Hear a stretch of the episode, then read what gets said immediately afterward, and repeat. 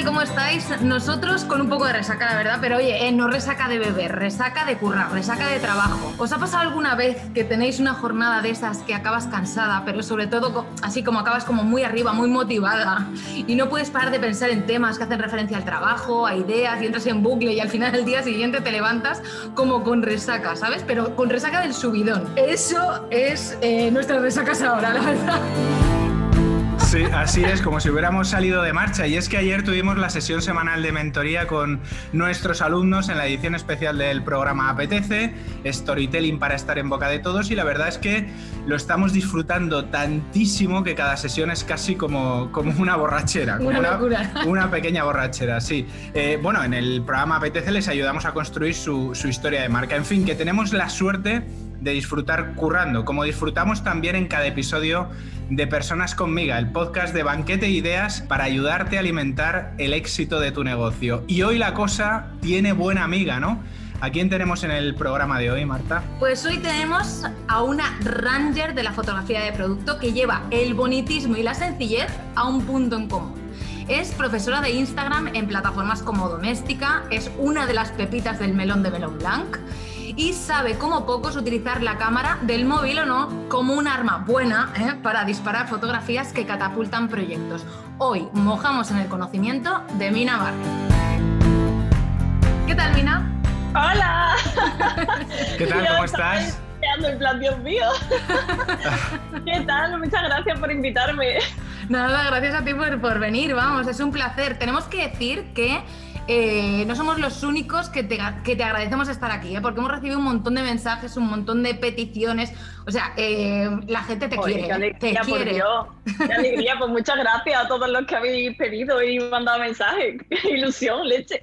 Sí, sí, sí, de verdad. Y, Así la, que... y la verdad es que estábamos deseando, Mina, porque, bueno, en los episodios en los que ya eh, vamos sumando conocimientos y conocimientos en, en, personas conmigo, yo creo que todavía nos faltaba un poco adentrarnos en este mundo, ¿no? Porque hemos insistido siempre uh -huh. en la importancia de la generación de los contenidos, en la importancia de conectar con nuestros clientes, en la importancia de, bueno, pues transmitirles eh, nuestra, nuestra historia de marca, ¿no? Para que ellos se sientan uh -huh. involucrados y, bueno, puedan vivir esa aventura junto a nosotros. Sí, para que te conozcan, porque si no... Exacto, exacto. exacto. Y, y una parte fundamental es, es, la imagen, es la fotografía y claro, muchos, eh, eh, muchas personas se preguntan, sí, es fundamental la cuenta de Instagram y tal, pero yo cómo puedo hacer esas fotos tan bonitas, qué complicado es esto, ¿no? Claro. No lo es tanto, no es tan complicado, claro. Mina, ¿eh?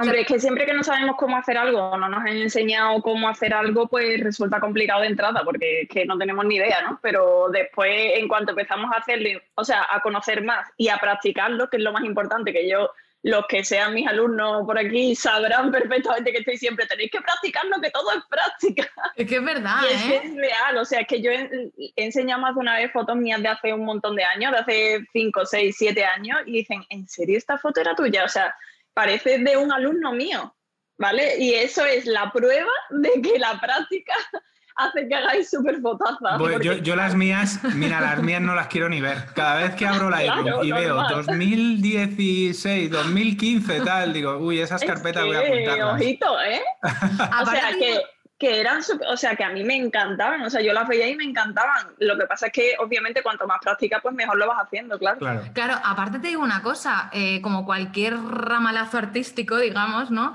El de la fotografía, como un pintor, como lo que sea, también marca diferentes etapas de tu trayectoria. Es decir, se refleja ya, ahí un poco el rollo que, que tú tenías en ese momento. A ver. Sí, y las cosas que te van gustando, ¿no? Porque según pasa el tiempo te van gustando cosas distintas. Es decir, claro. que, por ejemplo, yo cuando estaba haciendo la carrera recuerdo que mi color preferido del mundo mundial era el en plan a mí me flipaba, me volvía loca y poco a poco pues es que vas cambiando, es que de pronto pues ya te aburres del mint y de pronto te da por la época del amarillo, luego te aburres del amarillo y te da por la época del marrón, luego ahora estoy yo loca con el verde, es que... Sí.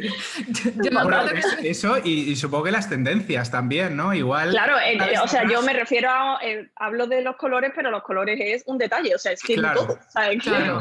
Echar la vista atrás es una manera de ver también un poco por dónde iban las cosas, qué se llevaba Total. en ese momento, cómo, cómo, qué, qué mm. marcaban las tendencias, porque esa es otra parte que tenemos que, que, que tener sí. muy en cuenta, ¿no? A la hora sí. de hacer Yo me acuerdo que al principio del todo, o sea, pero a mí me encantaba, pero yo quemaba las fotos a muerte. O sea, yo cuando las retocaba, ponía exposición 425, o sea, el máximo que se pudiera. O sea, es que no se me veía ni la piel, pero yo decía, Yo al principio también, también quemaba un poco, ¿eh? A mí más de una vez, o sea, no llegaba a quemar, pero sobreexponía bastante, en plan, me colaba subiendo el claro bastante. Y también pasaba que metía mucho contraste, un montón. Sí. Sí, sí, imagínate, eran cuadros aquellos de Andrew Warhol, eran las fotos. Sí, sí, sí. bueno, vamos al lío. A mí hay una cosa que me, gusta mucho de, todas las personas con las que hablo, porque considero que en todas podemos mojar en el conocimiento, ¿no? Por eso sois personas conmigo. Y a mí me gusta mucho conocer el paso a paso de cómo trabajan las otras personas, porque entiendo que esto además puede ayudar a inspirar a muchos a desbloquear, ¿no? A bajar un poco a la tierra toda esa idealización que tienen en muchos casos de que unos tienen superpoderes y otros no.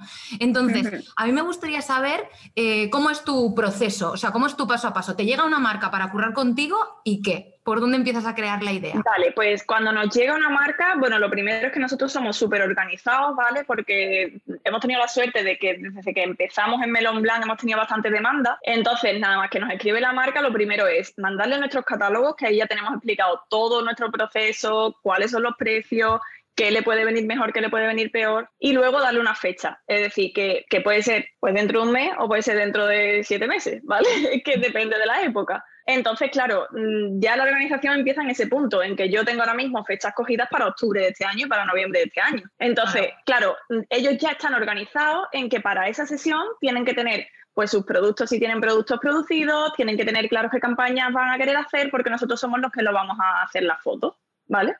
Entonces, empieza como todo en modo organización, en plan calendario, organizarse, ellos mm, crear todo lo que tengan que tener para la sesión y nosotros empezamos a trabajar, trabajar en ese cliente cuando llega la, fecha, ¿vale? Entonces, cuando ya pasan esos meses y llega la fecha de ese cliente, ellos la semana antes nos envían los productos, que trabajamos siempre a distancia, y nosotros esa semana es cuando empezamos, primero con toda la dirección de arte, a pensar cómo nos imaginamos todo. Bueno, ellos nos han hecho un briefing antes que le hacemos varias preguntas de cómo quieren que cómo se lo imaginan, qué es lo que quieren ellos comunicar y todo eso. Mm. Y con esto, y, y, aparte sabiendo cuáles son los productos, si hay productos, o cuáles son los servicios, o lo que sea de, de, su proyecto, nosotros nos imaginamos como toda la parte visual. Después de imaginarnos toda la parte visual, organizamos cómo va a ser toda la sesión, nivel, eh, vale, primero tenemos que hacer estas fotos porque vamos a estar aquí, si vamos a salir fuera, pues serán esto el segundo día, en plan todo perfectamente organizado y preproducido.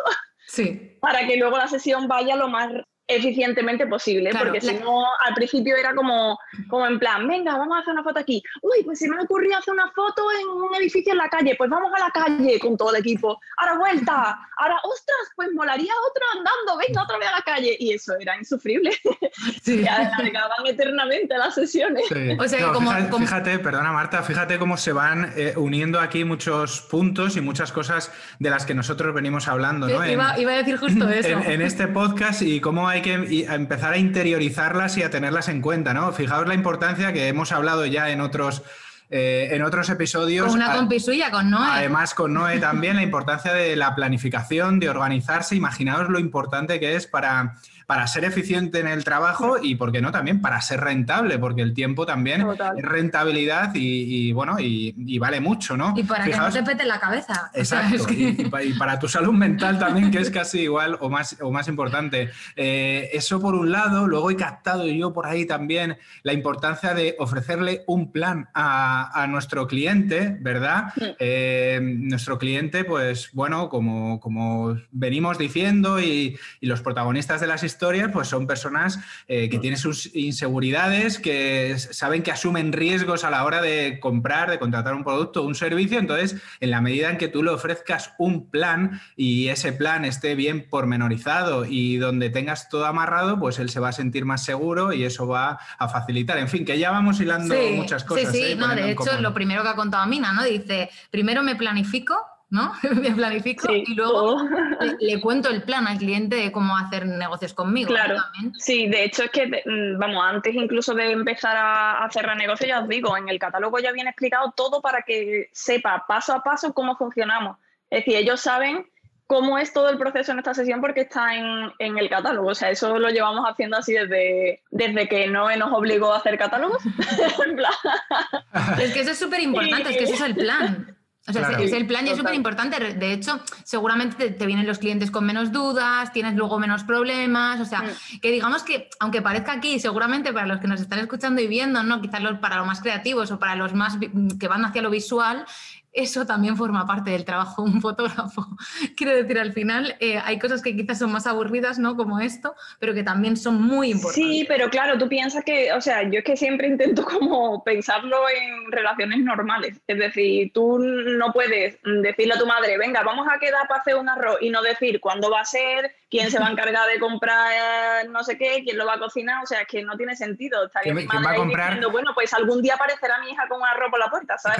No tiene ningún sentido ¿Quién, va a comprar el arroz y quién eh, los langostinos? Que no es lo mismo, claro. El que, compre, el, arroz eh, sale ganando. Vamos a ir, mira, si te parece, salpicando con alguna pregunta, porque estábamos hablando del tema de la planificación y nos preguntaban aquí por, las localizaciones, que cómo manejar eso con el cliente, las, las localizaciones. Es que nosotros trabajamos un poco raro, por así decirlo, con respecto al resto de fotógrafos, porque no trabajamos, o sea, el cliente no está en la sesión, porque trabajamos a distancia con todo el mundo, porque trabajamos desde Sevilla y la mayoría de clientes pues son de Madrid, Barcelona o del norte, básicamente. Hmm. De Sevilla creo que solo tenemos uno, hola Karim,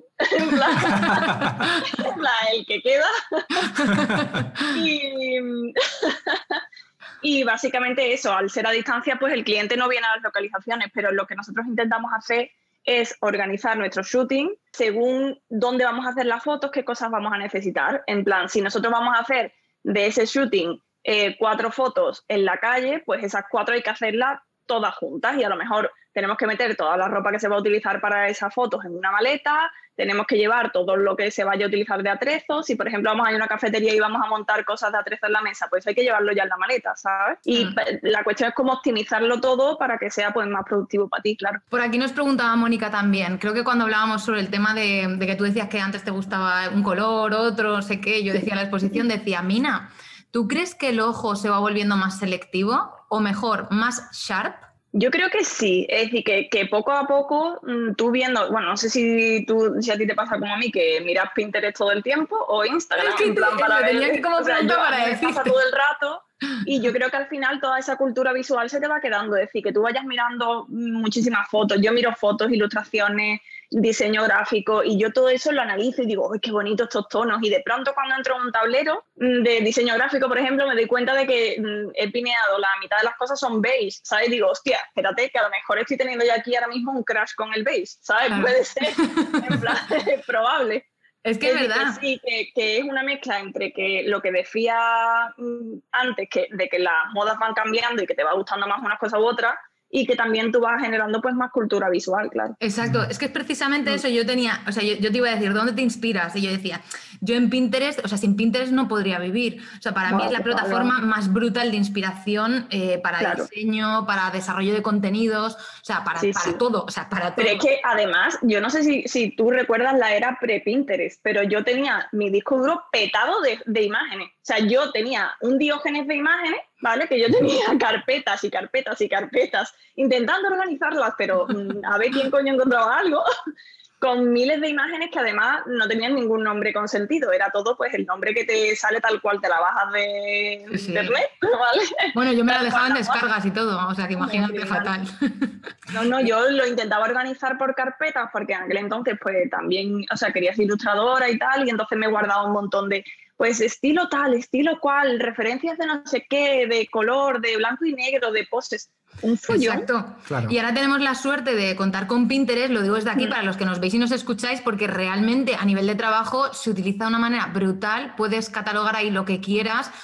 y es que aparte, como decías tú, para mí es como, eh, da igual si no, si no estés buscando inspiración para un proyecto concreto, pero educa eh, tu ojo, ¿no? Porque luego todo eso se queda de alguna manera en el disco duro de la cabeza y cuando mm. tienes que hacer determinados proyectos, de repente te sale, ¿no? Nosotros que hacemos diseño de contenidos para marcas, eh, pues, pues yo estoy constantemente mirando ahí y al final se me queda en la cabeza cosas que a lo mejor en ese momento no había visto, pero vas conectando, ¿no? Y vas creando algo propio. Oye, cuando... podéis, eh, eh, esto lo pregunto a las dos, a, Mina y a Marta, ¿podéis explicar de una manera rápida y sencilla cómo se puede usar Pinterest eh, de manera que, sea útil y sirva? Porque hay mucha gente que a lo mejor se pierde un poco más en el, Sí, de hecho, cuando empiezas a utilizar Pinterest, pues a lo mejor te pasa que tú, si no lo utilizas como herramienta de trabajo, pues tu Pinterest eh, se convierte en una especie de mm, página web llena de do it yourself, en plan de tutoriales, de cosas de comer, de en plan como,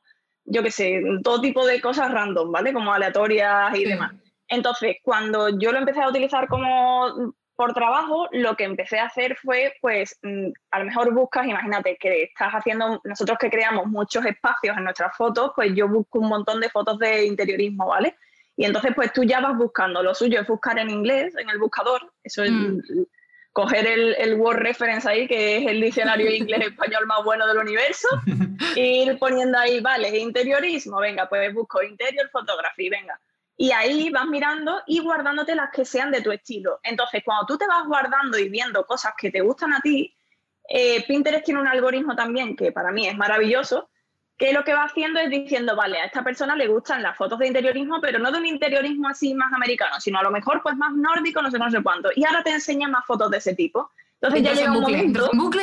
Claro, llega un momento en el que si tú has estado guardando pues diseños gráficos que te gustan, ilustraciones, pinturas, fotografías que te gustan, cuando tú entras al home de Pinterest, automáticamente te sugiere otras cosas similares, ¿vale? Que creen que te van a gustar y ahí ya tú entras en una especie de orgasmo máximo en el cual no paras de de cosas.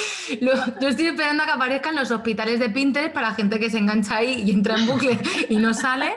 Que si hablábamos de resaca de trabajo, también existe la resaca de Pinterest que llega un momento que no puedes parar, que esto es así. con los ojos ya en plan de no sé qué estoy, estoy haciendo scroll así, tirando para abajo, deslizando y no no estoy viendo nada ya. Es que sirve, sirve, sirve, vamos. Sí. Bueno, eh, nosotros además, Mina, siempre decimos que, en el bolsillo llevamos una herramienta potentísima que no, no sé si le logramos sacar todo el partido que, tiene y toda la capacidad que tiene, que es que es el smartphone, ¿no? Cada vez son mejores, ofrecen más posibilidades y, bueno, y nos permiten hacer cada vez más cosas. Y si logramos saber exprimirlo bien, pues puede darnos unos resultados espectaculares sin necesidad de, tener que invertir demasiado en equipo, que esa puede ser una de las grandes preocupaciones de, alguien que mm. está empezando, ¿no? De alguien que está emprendiendo y que quiere empezar a hacer sus propias fotografías para su cuenta de, Instagram. Eh, a nivel técnico, Mina, ¿qué necesita un emprendedor para hacer sus fotos de producto? Un móvil. a ver, está bien, está bien. sí, sí, para mí, o sea, el mínimo yo creo que es un móvil. Yo es que, mm, no sé, también depende obviamente de si tú tienes un producto que necesitas una calidad brutal en la foto que vas a tener en la web para que puedan hacer zoom o lo que sea, pues a lo mejor esas le puedes pedir para las fotos de producto de la web la cámara prestada a tu primo, ¿sabes? En plan, algo así, haces esas fotos la subes como foto de producto y ya para el, contenido de redes y el contenido de fotos de, de, la web, pero que no son la propia de producto de fondo blanco, que tienen que hacer el zoom y que vean la textura perfecta, pues para todas esas usar el móvil, claro.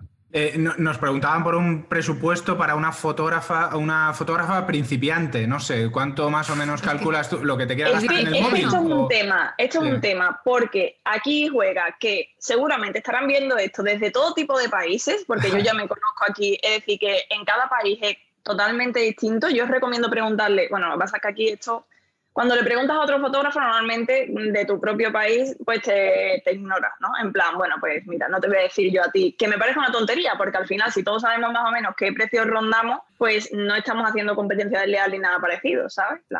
pero de todos modos, yo creo que yo como me puse yo mis precios porque no, no supe cómo, pues no sé, no tenía información de fuera, no me había formado como en una escuela de fotografía que te dijesen ni nada, y entonces me lo, organicé yo, por así decirlo, yo lo que hice fue, pues, básicamente hacerme el Excel.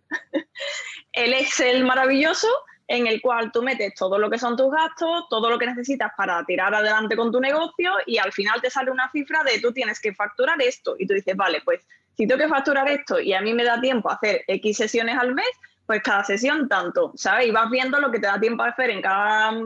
Al principio pues es así, yo voy viendo cuánto tardo y cuánto le voy a, valorar a mi hora. Aunque sea, sé que no es como muy ortodoxo porque realmente nosotros, yo sé que cuanto más experiencia tienes, tú pues aportas mucho más valor que solo tu hora de trabajo, ¿vale? Eso lo sé. Pero cuando estás empezando yo lo hice así, la verdad, no os voy a engañar. De hecho, Adri está por aquí sí, Adri siempre está, por, aquí. Que dice, bueno, para, para, los que no lo sepáis, que me imagino que sí, Adri, bueno, aparte de tu pareja, es tu compañero de trabajo, o sea, los dos estáis en la foto, aunque tú hayas puesto mucho más la cara, ¿no? Él también trabaja ahí en la sombra, como le pasaba a Jaime al principio. Y, y dice él, creo que lo mejor es empezar por cuánto quieres cobrar. Que es que el mm. tema del dinero es, es una historia, porque al final es, muy, relativo. Pero bueno, si os ha servido la respuesta, ahí os lo apuntáis. Al principio es muy difícil poner yo, yo, había entendido la pregunta por otro lado, no tanto por lo que debe cobrar una fotógrafa que empieza, sino por cuánto debe invertir en equipo fotográfico para empezar. Ah, sí. Yo, ah, pues creo que había entendido un poco por, ahí. Eh, entonces, por eso yo decía lo que te quiero gastar en el ah, móvil, ¿no? Si con el móvil basta. Claro, no, porque, a ver, es que es distinto si quieres ser fotógrafo que si quieres, si eres un emprendedor o una persona que tiene un proyecto cualquiera, un ilustrador, un músico, lo que sea y vas a crear contenido para tus redes. Es distinto porque yo, por ejemplo, para mis clientes no le hago las fotos con el móvil, aunque me gustaría ya hay más de una propuesta de decirle, oye, ¿y si hacemos para este proyecto que es así más alternativo las ah, fotos con el móvil? Pero... ¿Pero con qué objetivo? ¿Con qué objetivo te, molaría eso? Porque me parece muy divertido, no sé. Es que es guay. A mí es que me gusta. Yo, yo, las fotos de mi Instagram todas son con el móvil porque me parece mucho más divertido y la cámara pues es engorrosa, no tienes que llevarla o sea, yo no me voy por la calle con la cámara, no, no estoy tan comprometida con mi profesión. cargar con cuatro kilos de cámara, ¿vale? Con objetivos, no me parece mm, rentable. A nivel espalda, sería todo a la afición. Por aquí hace ya un buen rato que se han ido yendo los comentarios para arriba, pero yo me he quedado, lo que no me queda es con el nombre, pero alguien ha preguntado eh, cómo configurar el móvil para hacer buenas fotos. Y yo eh, me adelanto ya un poco a tu respuesta porque sé que hay algo que sí que hay que decir, es limpia la lente. Efectivamente. yo, yo, me iba a callar, pero ¿vosotros habéis limpiado la, la cámara del móvil antes de hacer el directo? Eh, es posible que no. No, creo que no. Porque yo lo notaba un poco borroso, pero he dicho, joder, no les voy a decir a la gente otra vez que limpien. Ahora mejor, ¿no? Bueno, sí, igual es el filtro también. Escúchame, es que hay un filtrito y luego aparte. No, no, pero aparte, no, pero no, no, tiene nada que ver, o sea, se ve mucho más detalle y los negros ahí van. Ay, si tenemos dientes. Nos acabas, nos acabas de, de, de, de destapar el. Pero yo, yo voy a decir una cosa. Es que yo normalmente limpio la de detrás, la de delante no. Sí, es verdad. Claro, pero la de delante es súper importante, si no los selfies, ¿qué? Y los vídeos, los directos, todo. Ya, vaya cuadro, ¿eh? Vaya cuadro. Pues mira, eso, limpiar. bueno, yo es que limpio hasta la del portátil cuando voy a hacer una videollamada, le doy ahí. ¿Qué diferencia? Dicen por aquí. Ahora nos están viendo. Si parecía que estábamos en, en Nueva York cuando salen de las alcantarillas el humo ese. parecía que estábamos ahí, ¿no? Mira bueno, la gente, colores brillantes, me hago de risa. Yo me veo. Bueno, pues eso, ¿tienes algún truco para decir a nivel de configuración? Por ejemplo, vamos a ir a algo que les pueda servir más o menos a todos, o por lo menos con las herramientas que tú utilizas, que es un iPhone, ¿no? Por ejemplo, en el iPhone, ¿haces algún tipo de configuración o utilizas alguna es que ¿Sabes qué pasa? Que el iPhone no te deja configurar prácticamente nada. son mucho mejor para eso los Android. Tienes que usar o bajarte alguna aplicación, ¿no? Para, poder mm, manejar. Sí, para usarlo más manual sí tienes que usar una aplicación, pero bueno, de todos modos yo utilizo el automático y fin, ¿sabes? Porque es que al final, pues, eh, coge el móvil para hacer una foto rápida, no para llevarte tres horas ahí. Pero sí que os recomiendo, eh, por ejemplo, si tienen iPhone, mm, quitar el HDR, eso seguro, porque hace unas cosas muy extrañas el HDR del iPhone. Si tienen Android, eh, siempre entrar en configuración y comprobar que estéis guardándolo en la calidad máxima, ¿vale? Siempre te da como varias opciones de calidad en la que te guarde las fotos, pues en la máxima para que así, pues, si necesitas recortar o lo que sea, pues tengas una buena calidad en la, en la imagen igualmente. Y siempre quitar el flash. Sí. Siempre el flash quitado. Sí. Creo, que, creo que yo personalmente nunca he puesto el flash en, en ninguna foto. En ninguna. A lo mejor una por la noche que le voy a mandar a mi ¿eh? madre por WhatsApp. Pero... Es súper normal. Mm, vamos, yo veo todos los días gente que se hace una foto. Aquí nosotros vivimos cerca del río y está la Torre del Oro. Y le hacen la foto a alguien con la Torre del Oro de fondo y le salta el flash. Y, no sale la. La Torre del Oro no la vas a iluminar con el flash de tu móvil. O sea, no va a pasar. Pero es que aparte es que hace unas cosas muy raras el flash, o sea, es que no, no queda muy mono que digamos, la verdad. No, la verdad es que no. Bueno, tema, tema móvil, más o menos, es que al final son cosas tan amplias que es muy difícil decir los parámetros. ¿Tú no utilizas ningún, ninguna aplicación de cámara? ¿Has probado alguna? Porque nosotros hemos probado alguna, pero tampoco Sí, hemos investigado, pero no nos han vuelto locos, la verdad, porque no, no sé, al final para una foto creativa así que quieres hacer, pues, mm, en plan, no sé, por ejemplo, hay aplicaciones aplicaciones que al usarlo en manual, pues puedes bajar tanto la velocidad que puedes hacer fotos creativas en movimiento y cosas así, que está guay, pero que ya te digo, que lo haces una vez cada mil siglos. Entonces, al final, yo normalmente sí que utilizo la cámara del móvil normal, tanto en el iPhone como en el Samsung, en los dos. No sé si esta pregunta va por, por salseo o algo así, pero dice, ¿has realizado fotos de quinceañeras o bodas? de quinceañeras o bodas, me encanta. Algo muy concreto. ¿Lo has hecho? ¿Cómo empezaste? Quinceañeras, no. Eh, no. Eh, de bodas, eh, a mí me pasa una cosa, que es que no me gustan mucho las bodas, es decir, que no, no ir, sino que yo no me quiero casar, es decir, no es algo que me como que me ilusione, entonces me siento como, como una pegatina allí, ¿sabes? En plan, como yo que pinto aquí, si en verdad a mí esto, es decir, yo no me casaría, ¿sabes? Como que no le pongo, yo creo que no le pongo la pasión que le pone la gente que de verdad le encantan las bodas, ¿sabes? Entonces yo solo he hecho una boda, que fue la de mi cuñado, ¿vale? que se nos regala, nos lo pidieron como regalo de bodas y se lo regalamos a Adri y yo. Y la verdad es que íbamos, o sea, estresadísimos porque no estamos acostumbrados, no sabemos cómo funciona eso, nos lo preparamos todo lo posible, pero fue yo no lo repetiría. Sí, es muy estresante. Si estás acostumbrado a, preparar muy bien las fotos y a planificarlas y a tener y hacer en estudio y tal, luego una cosa así viva es, es, mm. es pues, complicadísimo. Es que aparte hay un tema que es el que quería meter un poco ahora, que es el tema del el atrezo. O sea, en las bodas hay el atrezo que hay. Si tú quieres poner algo bonito o quieres ponerlo determinado, ¿no? Para que salga de determinada manera no vas con tu atrezo. la verdad es que en, el caso de, mi cuñado, pues toda la decoración lo había pensado Alicia, que, es su mujer, y era maravilloso, pero y además era en el aire, es decir, que había luz natural, es decir, que no tuve todos los problemas que tienen la mayoría de fotógrafos de boda, pero, pero sí, esa es mi única experiencia en boda. Pues, y hablando de atrezo, de atrezo ¿cómo, ¿cómo eliges el atrezo que utilizas en las, en las sesiones? Porque a veces es fácil, a veces es complicado, a veces te lo tienes que hacer tú misma. O sea, quiero decir, ahí también hay eh, un arte, ¿no? Digamos. Claro, yo creo que ahí es donde entra sobre todo lo de la cultura, lo de la cultura visual que hablábamos antes, te sirve para muchas cosas. Uno, para definir qué estilo te gusta a ti de cosas que salen en la foto, es decir, de cosas, si es un espacio, pues qué decoración te gusta, si es un, yo qué sé, pues un escritorio, imagínate, pues a lo mejor cosas de papelería que sean de tu estilo, ¿sabes? Que no vas a coger de pronto, no sé, yo por ejemplo no pondría a lo mejor una libreta de Agatha Ruiz de la Prada porque no me pega nada, ¿sabes? No sé que le pegase muchísimo al proyecto porque de pronto es súper colorido y así. Pero es como que esa cultura visual te va permitiendo decir, vale, pues si a este proyecto me gusta este estilo, para ese proyecto, pues toda esta decoración o todo este atrezo es lo que me pega para él. Y eso también mm, se puede aplicar a cualquier otra cosa, es decir, a la forma de editar también. Es decir, tú editas distinto para conseguir un estilo u otro. Pues mm, eso te lo va dando el ojo el ir analizando lo que te gusta. ¿Tienes alguna web, alguna tienda fetiche donde encuentres atrezo que tú digas, Dios, aquí me flipa? Claro, o sea, yo mis dos preferidas, o sea, a ver, yo mis preferidas, si tú miras mi wishlist, todos son cosas carísimas que ahí se quedan forever, en plan, venga, algún día me lo compraré esto, ¿sabes? Pero no, nunca pasa, porque gastarte, yo qué sé, 100 euros en una vela de atrezo, pues no es una pues cosa... Pues va a ser no, no compensa, ¿no? A ver, que, que, te puede dar un placer a ti mismo extremo porque es una maravilla de una artesana de no sé qué, no sé cuánto, pero no te sale rentable. Entonces, eh, yo normalmente suelo comprar un montón en H&M Home, o sea, ahí hay cosas súper bonitas y en Zara Home. O sea, esas dos son yo creo que las que más solemos comprar.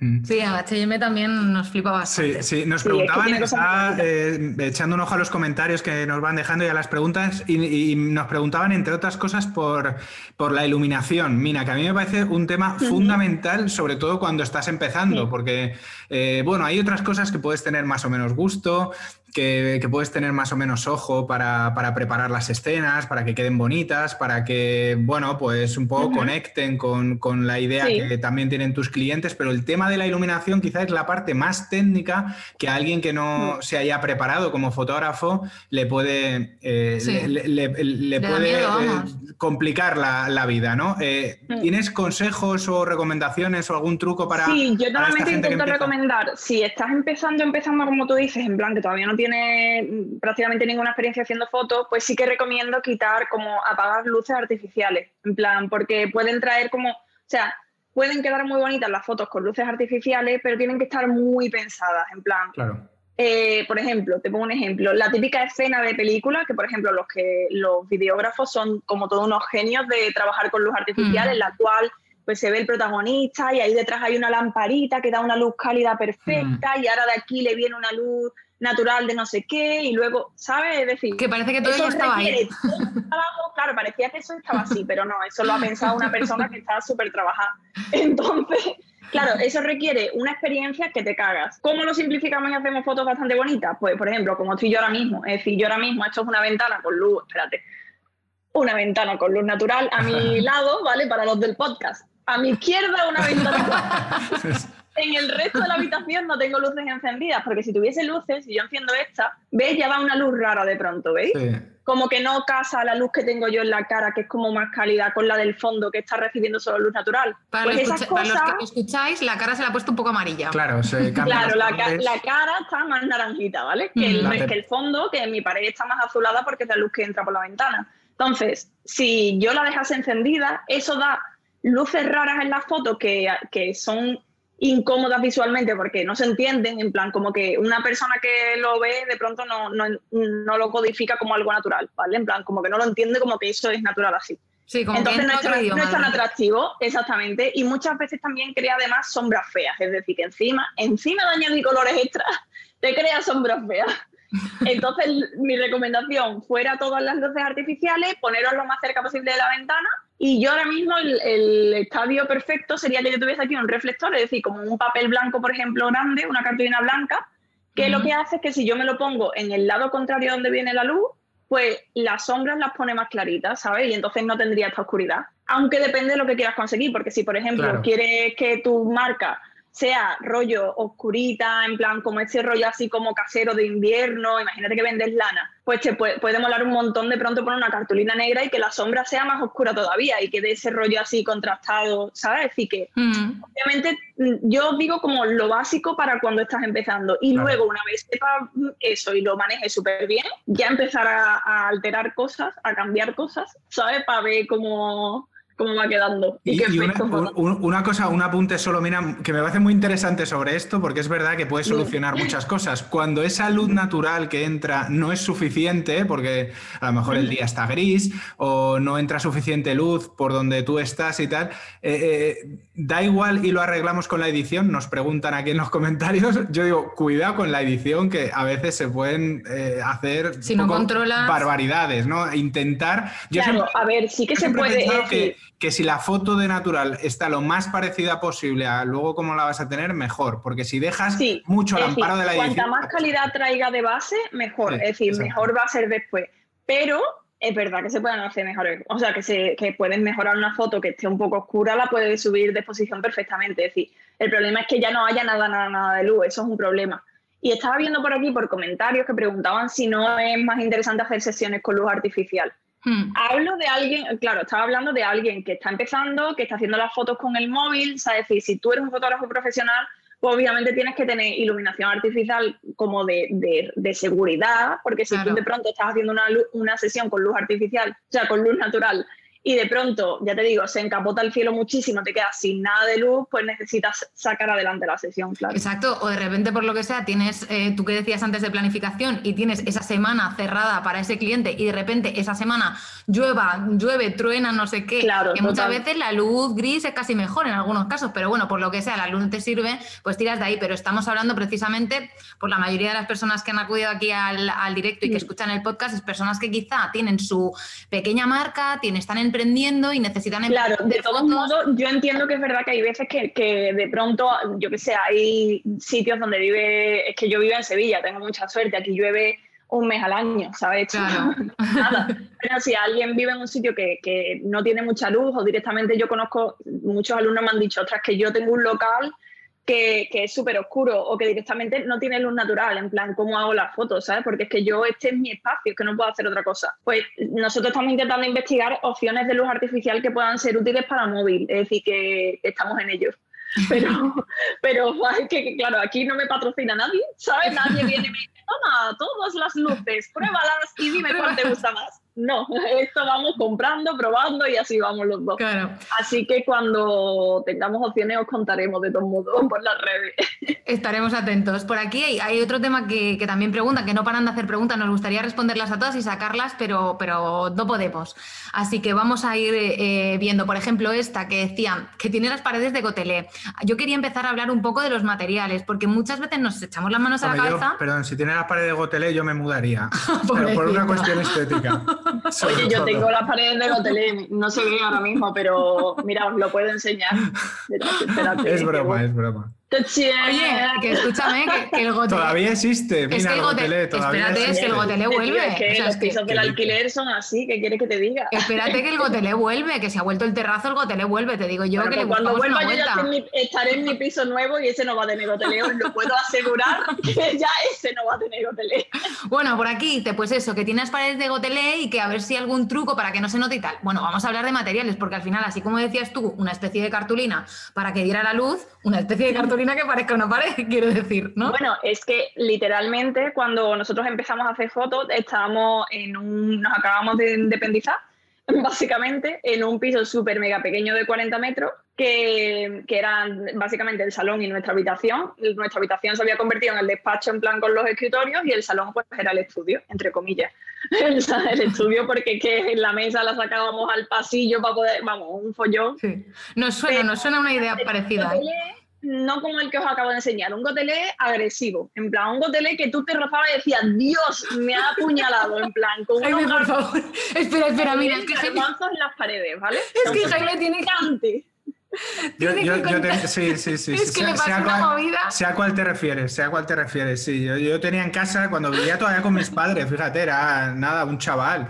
Y, y mi, mi, padre hacía el gotelé él. O sea, imagínate, o sea... lo hacía él lo hacía de tal forma que se quedaban como. Padre era el que ponía el. Lo ponía, sí. Por eso lo odia. Pues le quedaban unos piquitos que, claro, pinchaba, porque no, claro. no hacía ese redondito, sino que pinchaba. Y yo recuerdo, que, bueno, es que, este, es que es una historia muy surrealista. Igual, él... Yo tenía la cama pegada a la pared, entonces durmiendo, me levanto un día con heridas en los pies. Y es porque no sé qué estaba haciendo, que le pegué una patada y entonces, claro, me reventé el pie y, y, lo tenía casi sangrando y era del gotelé, fíjate.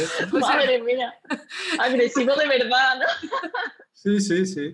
Por eso digo que el gotelé, cuidado, que es peligroso. Luchamos contra ello, porque claro, nosotros, obviamente, si yo tuviese simplemente, pues, un, yo que sé, un emprendimiento, pues yo, como hago las fotos en mi casa, que subo muchas fotos de mi casa, con la pared de gotelé y a tomar por saco, es decir, no lo pongo súper cerca, en plan, para que se vea ahí el gotelé a tope, pero, por ejemplo, yo tengo una foto de, del escritorio con el moodboard así que os acabo de enseñar, que, que la tengo programada para subirla, y, y, yo no he quitado el gotelé, ¿sabes qué, qué hago? Quito el gotelé. Que Vas no. quitando puntito a puntito, venga. No, es, es, tontería, porque realmente no, no, se fija nadie, es decir, que nadie te va a decir, oh, qué feo porque hay gotelé. No. Pero bueno, pero para hay soluciones prácticas. Hacía falta que, que no estuviese el gotelé de fondo, ¿no? Porque, coño, porque son miles de marcas distintas y no querrán, pues, yo qué sé.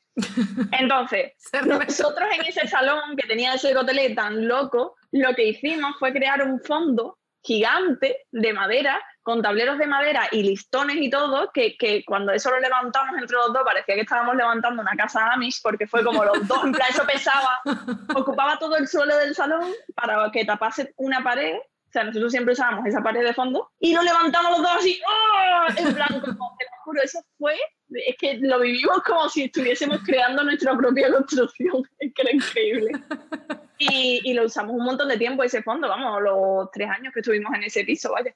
Claro, pero si no, lo que pueden hacer, pues comprarte un rollo de cartulina, colgarlo desde claro. donde sea, eh, coger eh, trozos de cartulina, depende del producto que tengas que fotografiar, pero vamos, que hay un montón sí. de truquis que tú ves por ahí que, que, que, incluso lo puedes comprar en Leroy Merlin, suelo de mentira, mm. eh, paredes de mentira, o sea, que al final te lo puedes montar. Sí, sí, y para eso también existe Pinterest, que puedes ver inspiración ahí y dices, ¿esto cómo lo podría hacer? Y es tener un poco de ingenio, y al final todo se puede. Sí, eso tú buscas do it yourself, foto backdrop, y ahí ves en Pinterest.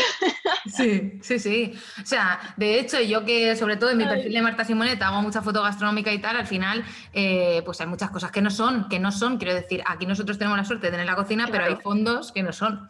Entonces, bueno. Claro. Y aparte que es normal, que es que tiene, o sea, no sé, cuando estás creando contenido, tú no puedes tener todos los espacios que te gustaría tener para poder enseñar tu producto o lo que tú estás haciendo en 20.000 espacios distintos y te lo tienes que falsear, crear la, O sea, tienes que crearlos tú de cero. Claro.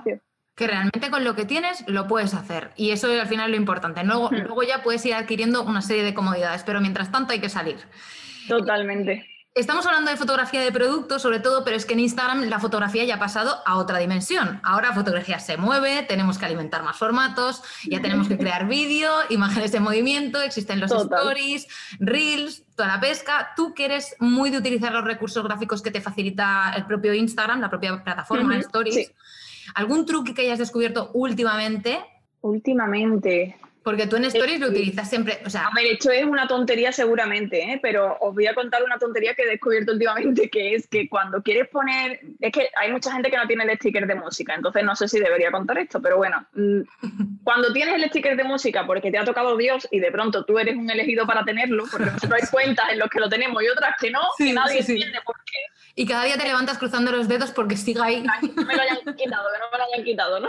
No, la verdad es que no lo uso casi nunca, pero el otro día descubrí que para hacer que continúe en varios stories, lo que hice fue, mm, digo, ostras, si cada story dura 15 segundos, ¿sabes? Si estoy grabando un vídeo largo y cada uno dura 15 segundos, pues lo que hice fue mm, poner, o sea, poner donde quería que empezase, ¿no? Y vi qué segundo exactamente de la canción, porque te lo dice, estaba, y dije, vale pues si está en este segundo, el siguiente story tiene que empezar en este más 15. Y así hice los tres y todo fue súper corrido y dije, joder, qué bien me ha quedado. Que es una tontería. Pero fue la música continua. Que tiene como las rayitas, como una regla, tiene como las rayitas esas y te quedas ahí con el, con el este. Hay, que ver la paciencia que hay que tener con, con Instagram, ¿eh? Yo a veces, a veces reconozco y admito que dejo de hacer cosas porque me falta paciencia, porque hay que, hay que estar ahí muy concentrado y todas estas cosas. Yo esto que has dicho de la música también lo, hice un día para que me casara todo y tal, y creo que en el tercer story lo dejé y dije, bueno, pues ya lo haré. Y, hasta hoy. Ya eso que todavía no lo has subido, hasta Hoy, ¿no? Mira, Adri estaba diciendo también que si vais a hacer reels, que descarguéis siempre los clips antes, es decir, cuando grabáis un clip, grabáis otro, grabáis otro, y los descargando, porque Reels se está metiendo de fallos ahora mismo que lo acaban de poner que te cagas, y muchas veces te has currado uno ahí enorme, que nosotros todavía no hemos subido ninguno, ¿eh? pero es que estamos investigándolo. y te has currado uno enorme y de pronto cuando le vas a dar a terminarlo, peta y ya de pronto hay un error y no te deja y pierdes todo el trabajo. Entonces, cada vez que grabéis uno, ir guardando, porque eso es... Sí, de, hecho yo lo que hago es, eh, no lo grabo en Reels. No lo grabo en Reels y luego lo edito en InShot, ¿vale? Que es súper fácil. Sí, sí, sí. Este, y lo subo directamente. Y en Stories muchas veces también lo hago así, lo grabo en Story, pero lo descargo, luego me lo llevo a InShot. Fíjate yo que igual es más curro, ¿sabes?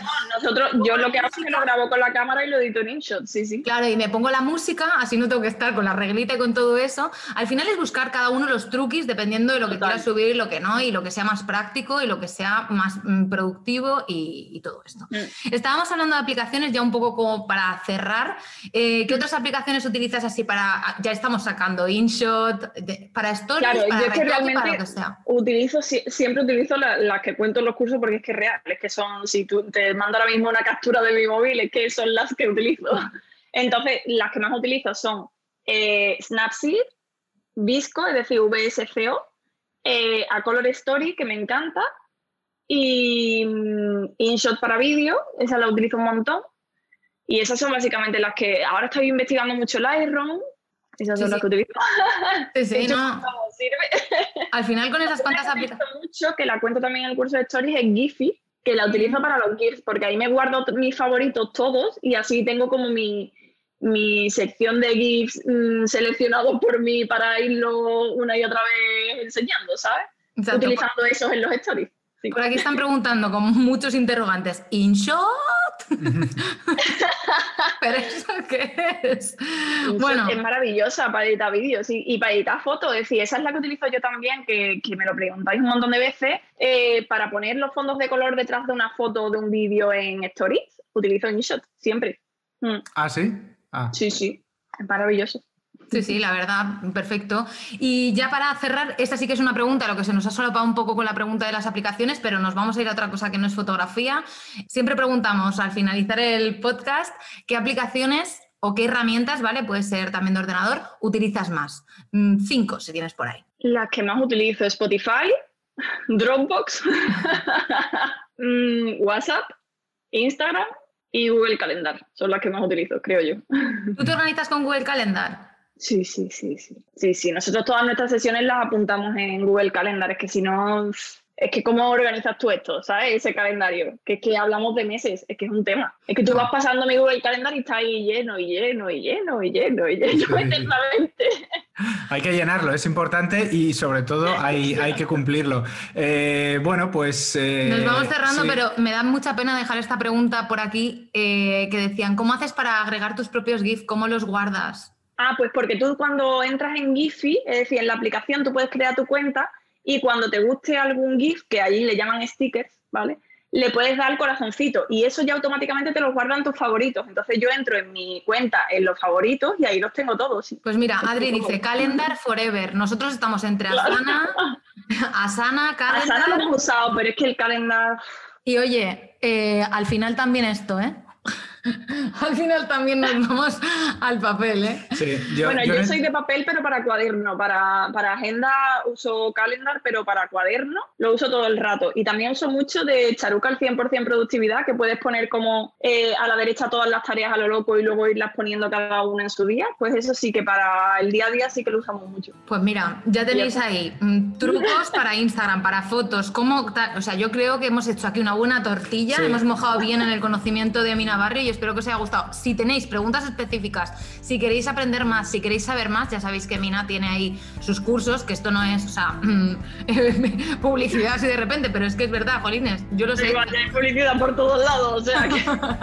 yo los he hecho y aparte que hay un montón de gente que, está diciendo, yo he hecho el curso, no sé qué, eres lo más, Madonna, te quiero, tal. Muy bien, pues eh, ya lo sabéis, eh, ahí los tenéis, por si todavía no los conocéis y no los habéis hecho, seguro que que, os van a encantar. Bueno, vamos a ir cerrando, Mina, porque bueno, el tiempo es oro, ya lo hemos, ya lo hemos dicho, y bueno, y te agradecemos un montón el que nos has dedicado a nosotros, el que has dedicado a todos los que nos han seguido en el directo a través de Instagram y a todos los que nos escuchan a través de, del podcast. Ha sido un gran placer charlar contigo, Mina. Muchísimas gracias. Muchas gracias a vosotros por invitarme y por las preguntas y por todo. Bueno, hasta, pronto, nos, nos veremos pronto seguro. Y gracias a los que nos habéis acompañado en directo en la grabación de este podcast a través de, de Instagram. Y gracias a ti también, que nos escuchas mientras corres en el coche, mientras te duchas o ahí con los auriculares mientras trabajas. Ten cuidado que no te vea el jefe. ha sido un gustazo. Nos vemos y nos escuchamos en el próximo episodio, donde vamos a tener, por cierto, a una jefaza. Esta es una pista. Seguro que algunos de vosotros ya sabéis de quiénes estamos hablando. Eh, lo descubriréis muy pronto, como siempre, lo contamos en Instagram. ¿Qué pasa? Que vamos a terminar ahí con un cliffhanger, ¿eh? En lo alto, como si esto fuera una, serie de Netflix. Bueno, pues os esperamos aquí a todos en Personas conmigo, el podcast de Banquete Ideas que hacemos, como dice Marta, desde la patata para alimentar el éxito de tu negocio. Gracias y hasta el siguiente episodio. Chao.